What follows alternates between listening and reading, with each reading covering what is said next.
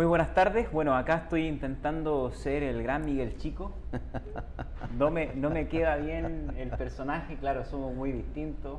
El otro es muy diferente, es más inquieto. Yo soy un poquito más calmo, quizás, pero quizás un poco también inquieto en las preguntas, en entrar hacia adentro de, la, de la belleza de las personas. Y yo quisiera primero presentar a nuestro gran amigo Juan Felipe Giraldó. Él es Product Manager de MCE Salud Animal en Colombia. ¿Cómo estás, Juan Felipe? Hola, Reinaldo. Genial. Gracias por invitarme. Y pues si bien es cierto hay una distancia grande entre España y Chile, sí. sin embargo los une la misma pasión, entonces no ve, creo que haya mucha diferencia en el fondo.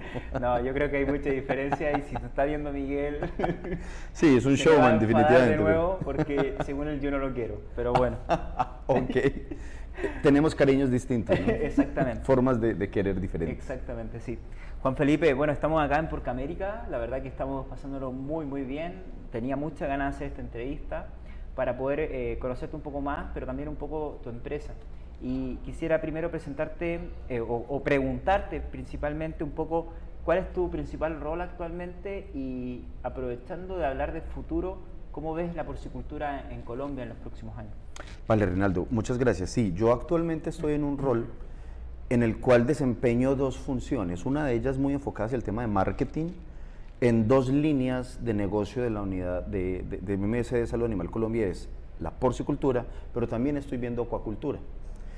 Y al mismo tiempo hago un rol también desde lo comercial de acompañamiento a, a, nuestro equipo con algunas cuentas grandes, veo algunas cuentas yo, y, y, la intención es precisamente irles mostrando a ellos hacia dónde se está dirigiendo la organización, hacia dónde va MS de Salud Animal Colombia con la visión que hay de país desde las dos líneas de negocio, la acuicultura y la porcicultura. Interesante. Eres un gran conocedor de la porcicultura porque no has participado solamente en el mundo de, de farma, has sido productor, has sido una persona que ha trabajado como consultor y, y también eres alguien que le gusta la música, entonces veo que tú tienes desarrollado una parte del cerebro que, le gusta el crecimiento, pero también el desarrollo. ¿Cómo, ¿Cómo, tú te imaginas la porcicultura en 10 años más en Colombia y cómo te gustaría verla? Sin duda, sin duda se están haciendo cosas y en este evento se percibe que se están haciendo cosas por lograr una industria muy orientada hacia la efectividad, hacia la eficiencia y la eficacia, entendiendo que son tres cosas completamente distintas. Eh, es una industria que se está volcando también mucho hacia el liderazgo, liderazgo positivo, hacia modelos de acompañamiento de la producción, pero producción que sea sostenible en el tiempo. Claro. No, no como se dice en el adagio popular, comida de hoy, hambre para mañana. Ya los productores están conscientes que este es un negocio permanente, que la venta de cerdos es todos los meses del año, de enero a claro. diciembre, Exacto. que no es un negocio cíclico y que por lo tanto hay que estar muy juiciosos en todos los aspectos de la cadena, las cuatro bases y la que está en el centro sosteniendo las cuatro bases, genética, nutrición, sanidad, manejo y el recurso humano teniendo esas cuatro bases, enfocadas precisamente a un modelo de productividad y de conciencia. Yo lo llamaría, como lo leí en algún momento con, con, un gran autor que es de apellido Hoffman, en un libro que tiene La empresa consciente. Eh, y él plantea un modelo de capitalismo consciente. Y ese capitalismo consciente, quizá, si lo volcamos a la industria porcina, es precisamente eso. Cómo yo tengo personas más capacitadas, mejor formadas, mejor pagas, porque al fin y al cabo eso se me devuelve Totalmente. en productividad. Totalmente. Y, y, como dice un amigo que en común que, que, que tenemos entre este tres, que es Leandro Tirindrave, que es un, líder de opinión que estamos potenciando su sabiduría, eh, gran parte de los problemas se los atribuimos a quizá la sanidad, la nutrición, pero probablemente esos problemas son atañidos principalmente por una causa del ser humano, porque al final si no formamos ni generamos eh, un gran clima laboral, todos los, la, los, estándares de manejo van a funcionar a la perfección. Entonces no es la culpable la nutrición ni la salud. De acuerdo. Estas crisis, estos brotes, quizás el principal factor de, de daño sean las personas. Y pensemos en esto, antes de que pasemos a esa pregunta, simplemente para dejarlo como reflexión. Ese ser humano es el que alimenta a los cerdos, sí. es el que aplica las vacunas en los cerdos, es el que mueve los cerdos de una instalación a otra o atiende los partos o hace las inseminaciones y es ese ser humano también el que se encarga de pedir el semen si es que se compra por fuera o de saber hacer los cruces y las montas en, el momento correcto. O sea que digamos que no es la genética per se, pero sí el manejo reproductivo, si lo pudiéramos englobar dentro de ese cuarto pilar. Entonces al fin y al cabo él está rotando o está girando en torno a esos cuatro pilares. Y si ese tiene ese poder de estar girando en los cuatro y no lo hemos visto, tiene el poder también de derrumbar cualquiera de los cuatro o los cuatro al mismo tiempo. Totalmente. Y, saliendo un poco más de lo que es la práctica o la técnica, eh, ¿qué otros conceptos tú en este concepto de formación que tú dices que hay que hacer a las personas que trabajan con nosotros, incluso en nuestra familia, tú crees que son determinantes al momento de que una persona tenga un desarrollo personal? Completamente. Nosotros hemos sido creados y criados bajo un modelo del ser como el último escalón al cual debemos llegar.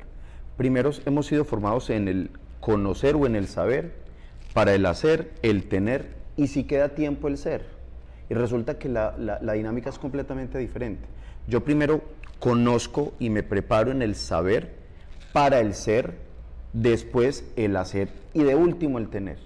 Entonces, bajo ese cambio en ese paradigma, si lo trasladamos... Al revés, es, cambiar al revés. Exacto. Entonces, si eso lo trasladamos al equipo de nuestras en compañías, de nuestras granjas porcinas, mostrándoles lo valiosos que son ellos para nosotros como líderes, para los que están dentro de su esquema organizacional, de su estructura jerárquica, cuán importantes son y que efectivamente hay que ayudarlos a desarrollar habilidades blandas en comunicación, en trabajo en equipo, en, en herramientas que les brinden a ellos hablar, transmitir su mensaje de manera tranquila, que no van a sentirse juzgados ni señalados por lo que están diciendo, pues se van a sentir cómodos. Si bien es cierto, eh, en ocasiones hay que saber qué tipo de libertades dar. Eh, esas libertades tienen que ir acompañadas precisamente de seguimiento y de saber qué se le permite y qué no, y de tener unos límites. Y cuando tú le entregas a esa persona los límites y sabes hasta dónde puedes llegar, pues no van a cometer el error de tener ideas maravillosas que quizá para ellos son bien, pero van a llevar a la compañía quizá un resultado que no es el adecuado. Decidieron inseminar las cerdas cuatro veces hombre, esa no es una, una buena idea que quizá puedan llegar, pero por lo menos si deciden establecer una rutina de detección de celo donde van a estar más atentos al procedimiento, donde uno va a ser el que va a estar revisando las cerdas porque tiene más expertise, pues ahí es donde empezamos a dinamizar más el negocio has dado un consejo que obviamente ya se nota mucho tu, gran desarrollo filosófico y de entendimiento. Y bueno, para hacer un stop en las personas, el señor eh, no es futbolista, ¿eh? o sea, no, no, es un gran profesional de, nuestro sector que tiene unas grandes habilidades blandas y, y, sociales que creo que son estas habilidades que son, según Goleman, las más necesarias que ser una persona inteligente. Hoy en día ya la información está en la palma de la mano, entonces no necesitas ser inteligente intelectualmente porque la tienes acá. Creo yo que hay que aprovechar estas habilidades que lamentablemente la tecnología no te las brinda y aquellos que tienen ese gran poder pueden irse más allá. Y quisiera hacer una síntesis que tú has dicho, porque grandes filósofos dicen de que para poder ser, hacer y tener, tú tienes que tener un gran autoconocimiento. Y si tú quieres, por ejemplo, crear planes de formación, antes de comenzar con la práctica, la técnica, piensa en metodologías, herramientas, como dice Juan Felipe, en potenciar el autoconocimiento.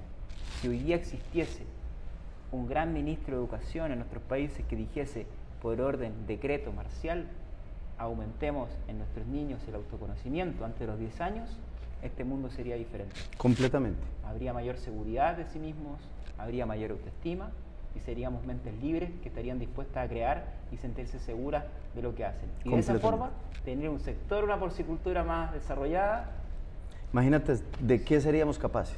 ¿Hasta dónde llegaríamos? De lo inimaginable. si hoy estamos llegando a números muy importantes, a cifras muy valiosas, el país está llegando a, a unos números con unas cifras de crecimiento tanto en consumo como en productividad que si bien es cierto tenemos un gap importante, nosotros no producimos exactamente la misma cantidad de kilos de cerdo que nos consumimos. Tenemos un gap entre el 20 y 25% aproximadamente. O sea que tenemos que importar ese 20-25% del consumo. Si estamos enfocados en cerrar esa brecha vía productividad, imagínate entonces con un esquema de, de, acompañamiento distinto hacia los operarios, viéndolos de una manera diferente, yo creo que, que, muy rápido podríamos estar llegando a unos números mucho más interesantes de los que tenemos hoy. Me encantó esta entrevista porque mezclamos la filosofía, la porcicultura y la, la belleza del conocimiento, ¿no? Creo que tenemos que embellecer nuevamente nuestra actividad y, y mezclar estos conceptos para poder hacer un, una, una porcicultura, una profesión y una pasión que nos encante levantarnos en la mañana y seguir trabajando. y de hecho, para cerrar, mi querido Reinaldo, hay una frase de Buda que me encanta mucho y es la siguiente. Si quieres conocer el pasado, mira el presente que es la causa. Si quieres conocer el futuro, perdón, perdón, perdón. Voy a volverla a decir porque lo dije al revés. No te preocupes. Si quieres conocer el pasado, mira el presente que es el resultado. Si quieres conocer el futuro, mira el presente que es la causa. Sin duda. Totalmente. Vivir el presente, algo que es difícil. ¿eh? Estamos constantemente mirando el pasado, de los traumas, las creencias, o mirando de qué me va a pasar en el futuro. Y, no nos enfocamos en aprovechar este preciso momento de, de haber conectado una conversación quizá un poco atípica, de las, tan, las cosas técnicas que se hablan. Así es. Y, y, y, llegar en el fondo de nuestro ser para poder expresar el conocimiento hacia nuestra audiencia. De acuerdo, así es. Gracias, Juan Felipe. A ti, gracias por la invitación. De nada.